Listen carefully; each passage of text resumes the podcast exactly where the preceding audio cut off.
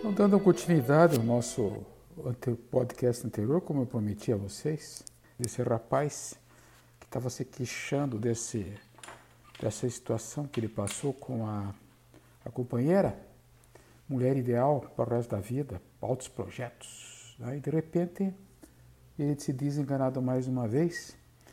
Mas voltando ao assunto, é, eu prometi a vocês a colocar em fases, em etapas, para vocês entenderem é, o que, que acontece nesse mundo, nesse mundo dessas sintomas mentais que estão ocorrendo aí diariamente, que vocês estão vivenciando. Não precisa ser exatamente com uma pessoa com esse exemplo, mas pode ser de repente até, vocês imaginem, com um pai e mamãe dentro de casa com esse tipo de comportamento, então no trabalho, né?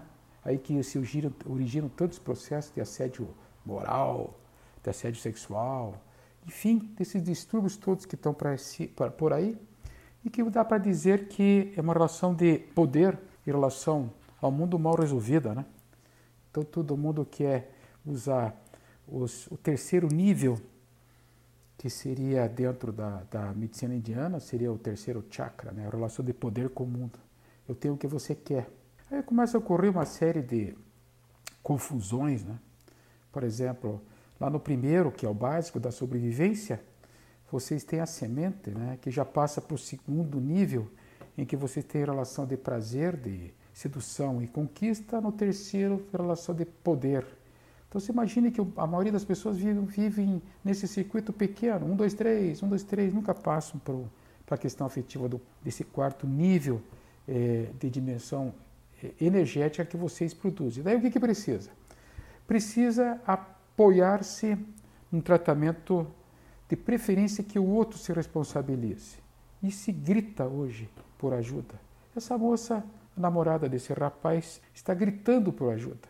Tá, aí tudo bem, vamos dar continuidade ao nosso raciocínio. O que, que aconteceu? Ele foi, ficou com pena, porque naturalmente tenta imaginar, né? O homem é mal resolvido com a sua mãe, né? E nunca conheceu essa mulher direito. Aí ele fica sendo, é, vamos dizer assim, tendo um relacionamento de conhecimento desse mundo feminino, né? Aí ele voltou na história. Ah, porque eu não aguento, eu tenho que ajudar ela, ela é uma pessoa especial, tem esses rompantes, tem essa coisa, mas eu aguento aquela egolatria, aquele egotismo.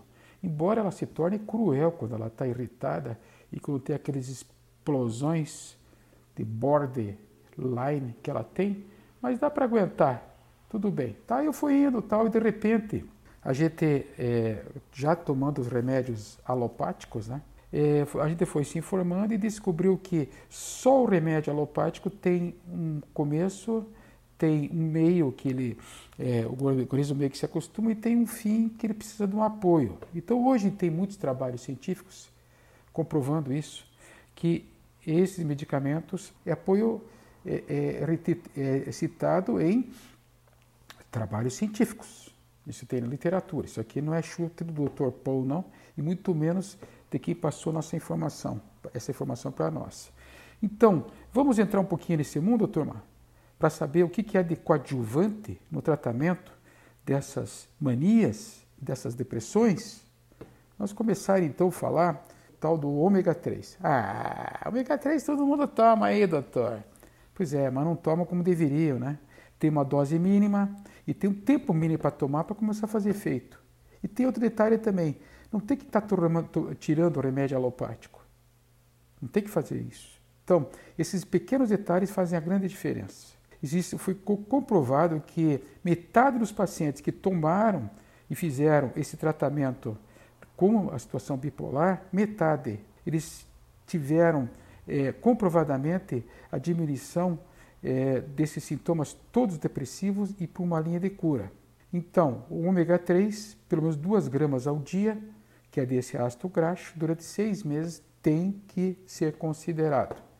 Junto com ele, o remédio homeopático das sensações, como já falei no podcast anteriores.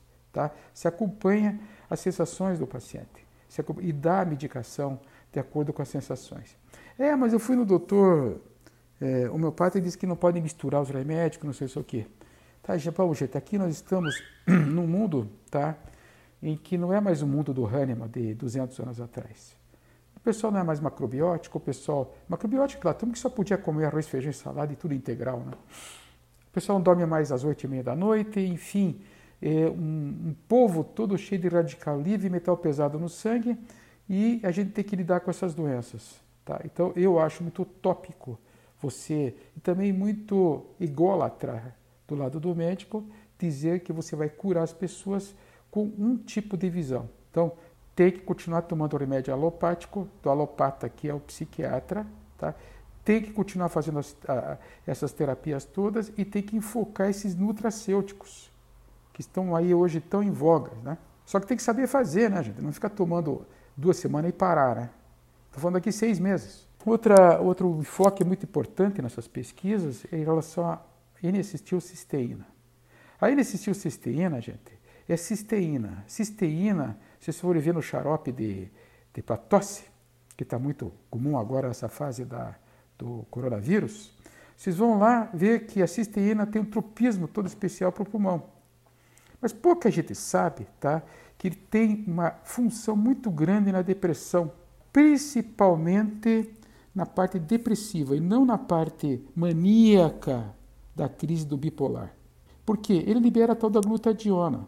A glutadiona, não vou aprofundar nisso porque não é o caso de vocês entenderem isso. Mas entendam que essa mania, ela não vai ser tratada com a acetilcolina, mas a cisteína, mas vai ser tratado junto com a, é, os remédios antidepressivos Bom, esses que estão aí como valproato de, de sódio, né? É, o lítio, todos esses medicamentos alopáticos que estão aí, mas como coadjuvante. Olha que interessante esse enfoque.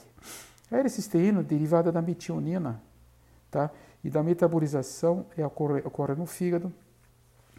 E dentro da medicina chinesa, gente, o fígado, tá? Cuida da tireoide, o fígado cuida das unhas, o fígado cuida das mágoas dos ressentimentos. Então esse mundo, tá? acaba fazendo o quê?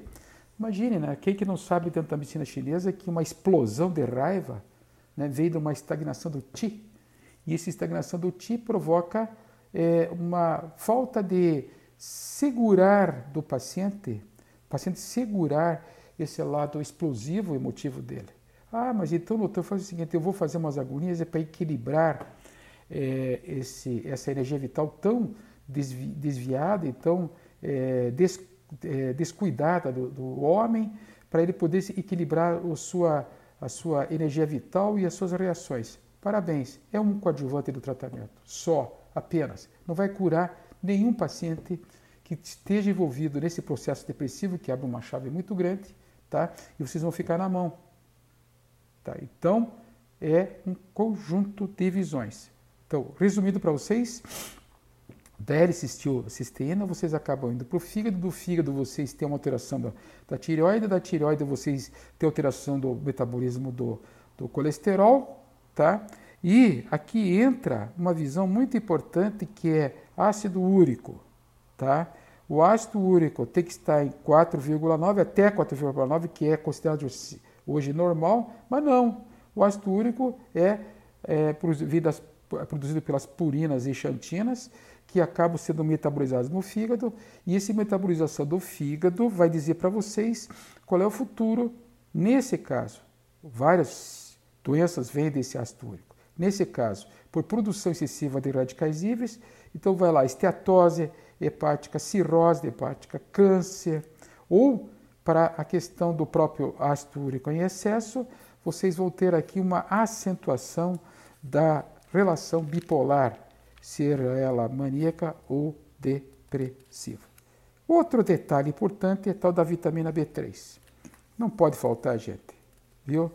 Não podem faltar, principalmente aquela turma que é, é, está usando o ácido valproato de, de sódio, o ácido valproico, essa, essas linhas, ou a bupropiona. Imagine, bupropiona é usado para remédio para emagrecer. É claro, né? Ele vai atuar sobre esse, esse, todo esse arsenal que nós estamos falando aqui, até em questão de, das vitaminas, dos ácidos, dos sais minerais, da liberação de, de aminoácidos, da glutationa, do ácido gama-aminobutírico, enfim, vitamina B3 é usada sim, sempre com, principalmente quem usa antidepressivos e quem usa o tal do triptofano. Faça o triptofano na, na veia e sempre acompanhado com B3 e B6. Bom, pulando um pouquinho para é, só acrescentar vocês essa niacinamida, é, os pacientes eles sentem quando interrompem o uso dessa niacinamida no tratamento, já em dois, três dias vêm os efeitos de agravo da, dos sintomas bipolares depressivos e o que vem confirmar, mesmo tomando o remédio alopático simples, sim, junto vai vir confirmar isso. Outro enfoque vou dar a pregnelona. Pregnelona é o avô, não é nem o pai, é o avô dos hormônios. Da pregnelona, gente, vocês vão subdividindo dividindo em hormônios masculinos, hormônios femininos, uma subdivisão vai, vai parar na tireoide, outra subdivisão vai parar na queima do colesterol. Veja que o pessoal chega lá, as mulheres, né? Chega um colesterol tudo acima de 220, 250. E falo mulher porque mulher é bicho muito caprichoso com dieta. Parabéns às mulheres, viu? Vocês sabem, vocês entendem. E outra coisa, vocês vivem muito mais. Né? Tem muito mais viúva do que viúvo. Então, parabéns pelo exemplo que vocês dão. Então, a pregnelona, tá? Ela vai fazer com que os pacientes combatam esse excesso de estresse oxidativo que acontece e a ausência dela faz com que aumente os radicais livres e esse processo inflamatório crônico. Tão combatido e tão batido por mim como uma das principais causas, 80% das causas das doenças hoje.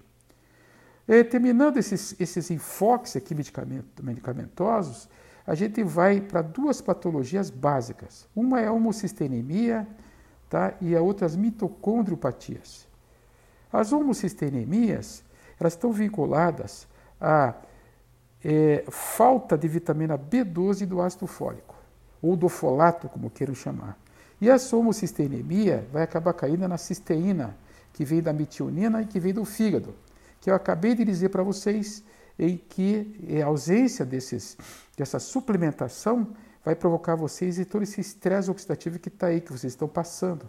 Então, o que tem de gente no meu consultório falando sobre esteatose hepática é um absurdo. Um absurdo. A ponto que ponto chegamos. E o paciente com essa patologia é considerado um paciente é, é, com cirrose hepática não alcoólica. Já pensou você explicar essa fama, né? Eu tenho cirrose hepática. Ah, é? é. Bebe? No, nunca bebi uma gota de álcool. Opa, então é defeito genético. Ai, meu Deus, caiu no buraco de novo. Tá faltando suplementação. Vai lá, faz via oral, faz endovenosa, vai fazer exercício físico, vai aprender a respirar. Certo? Então, o ácido valproico e a lamotripina eh, podem interferir no metabolismo, metabolismo da, do ácido fólico, folato, e também da homocisteína, provocando homocisteinemia. Tá? E essa, esse, essa intervenção ela provoca uma alteração da metionina e do ácido fólico. Vocês vejam como é, o uso da própria medicação, ele pede que seja uma substituído o que está faltando. Então não é que seja um luxo vocês usarem vitaminas e sais minerais, não. Ele é necessário para que para proteção desses órgãos internos que vocês que eu acabei de contar, tá? E as mitocondriopatias também, que está muito na moda agora, né? Mitocondriopatias, o que é isso? Gente, eu só vou falar dois, dois palavrão aqui. Peroxidação lipídica e aumento de radicais livres. Isso que acontece nas mitocondriopatias. Tá? Eles alteram o metabolismo do cálcio? E da, produzem danos à mitocôndria que produzem energia baixa e produz a fadiga crônica em vocês. Vocês vejam que é tudo um ciclo muito pequeno, mas tem, exige de vocês uma compreensão muito mais ampla da doença e da saúde que vocês têm para dar valor aos tratamentos como coenzima Q10, né?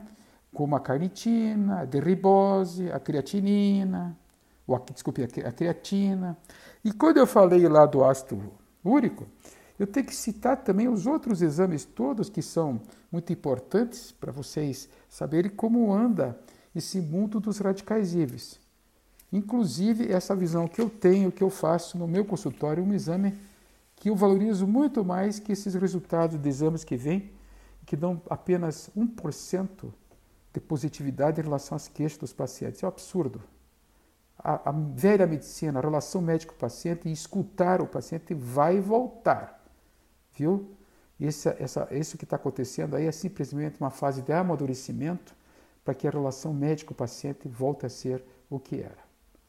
Agradecido e vamos aproveitar para convidá-los para o próximo podcast.